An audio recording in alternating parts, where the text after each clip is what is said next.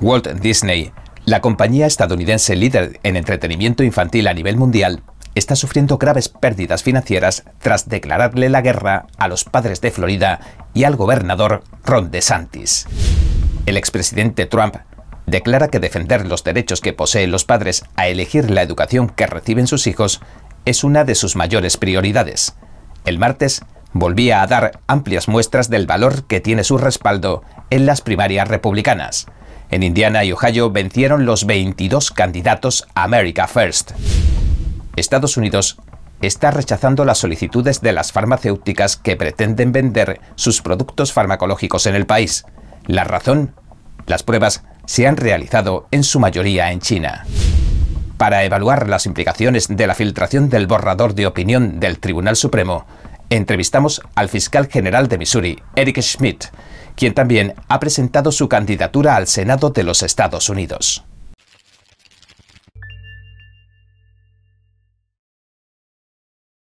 Bienvenidos a En Primera Plana, soy David Rojas. Recuerda que estamos en Telegram, que nos puedes ver en Epoch TV de Epoch Times y escucharnos en varias plataformas de podcast. Y ahora entremos en materia. Bien, Walt Disney, la compañía estadounidense líder en entretenimiento infantil a nivel mundial, está sufriendo graves pérdidas financieras tras declararle la guerra a los padres de Florida y al gobernador Ron DeSantis. Las acciones de Disney se han desplomado un 23,5% desde principios de marzo, según informó Breitbart News. Han pasado a ser las acciones con peor cotización del promedio industrial Dow Jones, el cual mide la evolución de las 30 mayores sociedades anónimas que cotizan en la Bolsa de Estados Unidos. La capitalización de mercado de Disney ha caído en cerca de 63.000 millones, es decir, ha pasado de ser de unos 266.000 millones a unos 203.000 millones. En marzo empezaron los problemas de la compañía. El director de Disney, Bob Chapek, declaraba que estaba en contra del proyecto de ley de los derechos de los padres en la educación que promulgó Florida. Chapek prometió que lucharía para revocarlo y que delegaba la autoridad moral de la empresa en su consejo asesor LGBTQ. Me comprometo a ser un mejor aliado para la comunidad LGBTQ. El gobernador de Santis y la legislatura de Florida respondieron despojando a Disney de los privilegios especiales de autogobierno que poseía en Florida.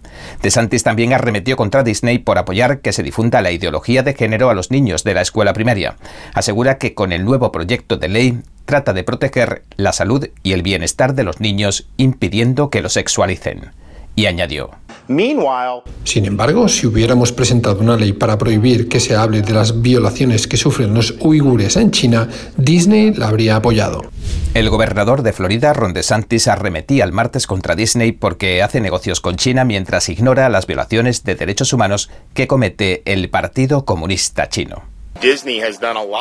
Disney ha hecho mucho para asociarse con el Partido Comunista Chino y realmente ha hecho una fortuna allí sin levantar la voz sobre alguna de sus atrocidades. China es la amenaza geopolítica número uno que afronta este país.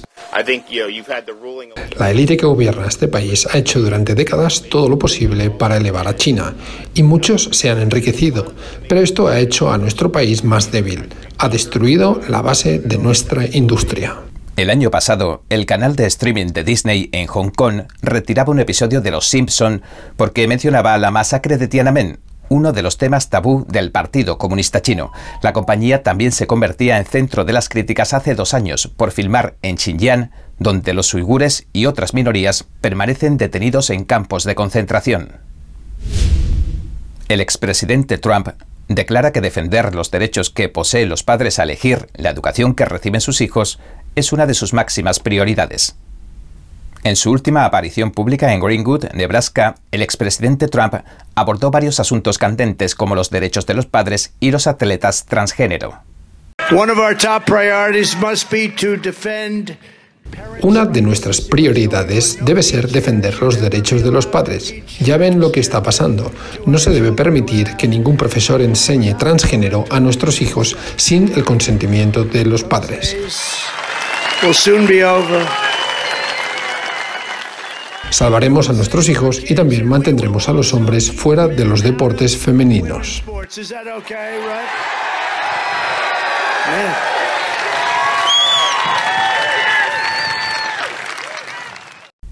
El presidente enviaba este mensaje a los republicanos días antes de que los 22 candidatos que respaldaba en las primarias republicanas de Indiana y Ohio salieran elegidos.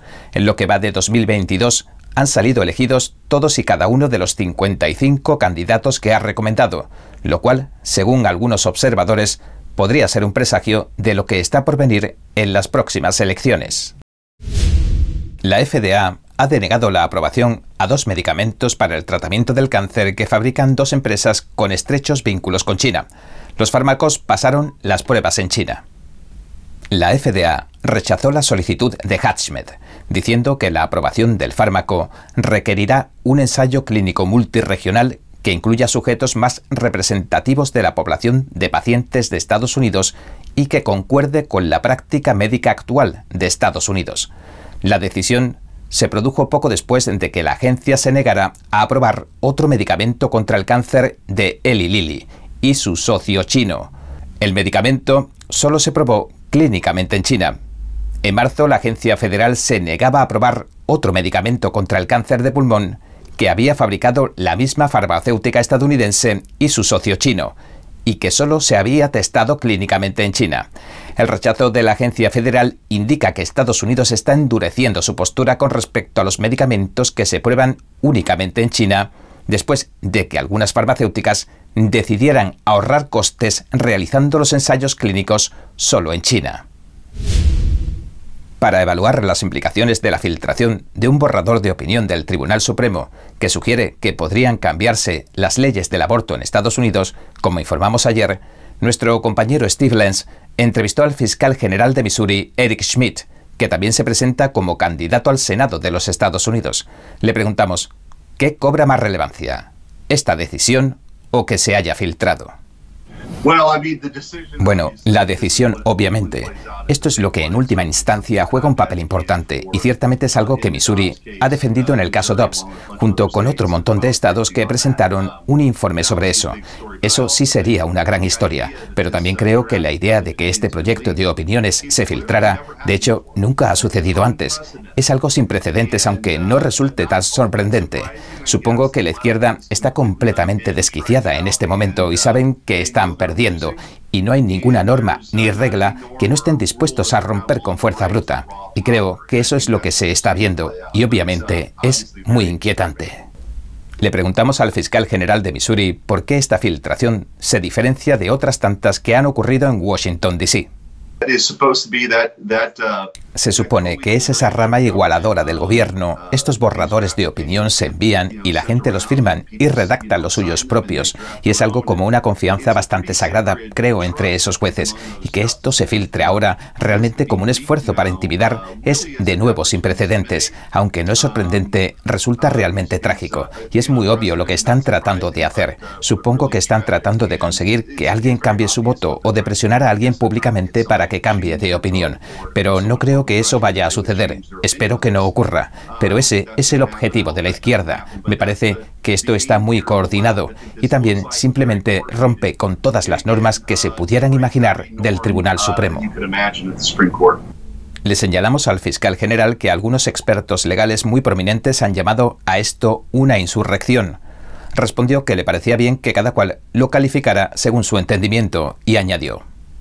Um, Está muy claro lo que están tratando de hacer. Están tratando de cambiar el resultado. Eso es lo que haces cuando no tienes la ley de tu lado. Y lo razonable tampoco está de tu lado. Entonces, haces cosas como esta. Es solo una toma de poder en bruto. Ya hemos visto esto antes. Esto es lo que ha estado sucediendo con la COVID. Hablamos de los mandatos masivos o individuales de vacunación obligatorios. No tenían nada que ver con los datos, con la ciencia. Se trataba de poder y control. Es lo que los regímenes tiránicos trataron de hacer. Y ves que la izquierda está usando aquí las mismas tácticas, y ahora con la Corte Suprema, de una manera que nunca se ha hecho antes. En cuanto al borrador de la sentencia, le preguntamos al candidato al Senado si esto significa que el aborto se convertirá en algo realmente ilegal. No,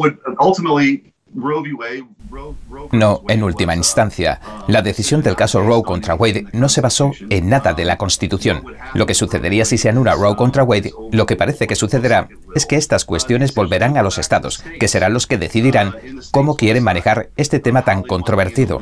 Y para el Tribunal Supremo, para los nueve jueces que hace 50 años tomaron esto y decidieron para todos de una tacada que fuera así en todo el país, eso fue un error. Cuando se anule el caso Roe contra Wade, la cuestión volverá a los estados. Nuestra siguiente invitada fue directora de la clínica Planned Parenthood, pero desde que presenció en vivo un aborto guiado por ultrasonido, ha cambiado su postura sobre el tema del aborto. Aunque Abby Johnson se encontraba de viaje, quisimos conocer su opinión en este momento histórico y tan importante para el movimiento pro vida. Creo que hay, por supuesto, mucho optimismo en este momento debido al borrador de opinión que se publicó, pero también un sentimiento de un poco de preocupación. Esta filtración no es algo que quisiéramos, no es la manera apropiada de descubrir algo como esto. Queríamos que la opinión de la Corte saliera de la manera en que debería. Así que creo que hay un poco de preocupación sobre lo que esto va a provocar, que es por supuesto por lo que lo han filtrado. Ante todo, para causar agitación tanto en la Corte como en el pueblo estadounidense. Le preguntamos a Abby si la decisión filtrada se mantuviera, ¿qué pasaría? Bueno, ciertamente la batalla de los últimos 50 años ha sido una batalla. La batalla ha sido en el Tribunal Supremo y ahora afrontamos una batalla aún mayor, porque ahora nos enfrentamos a una batalla con 50 batallas. En realidad, la batalla es en cada estado, así que ahora nos enfrentamos a algo aún más grande. from the beginning. The states have a right to Desde el principio, los estados tienen derecho a hacer las leyes acordes a la voluntad de la gente en ese estado. Así que ya sabes, no estamos hablando de que el aborto sea ilegal en todos los estados del país. En realidad, en unos 26 estados el aborto sería ilegal, lo que afectaría aproximadamente al 40% de las mujeres en edad fértil. Así que la mayoría de las mujeres del país podrían seguir optando por abortar legalmente, lo que por supuesto podría cambiar dependiendo de los estados y de lo que decidan hacer. Los estados tendrían que tomar esa decisión, pero la mayoría de las mujeres seguirían pudiendo abortar legalmente y entonces los activistas a nivel estatal tendrían que luchar por ello.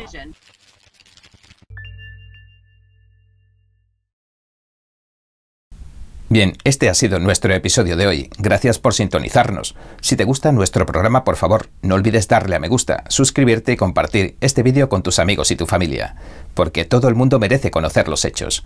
Una vez más, gracias por ver en primera plana. Nos vemos mañana.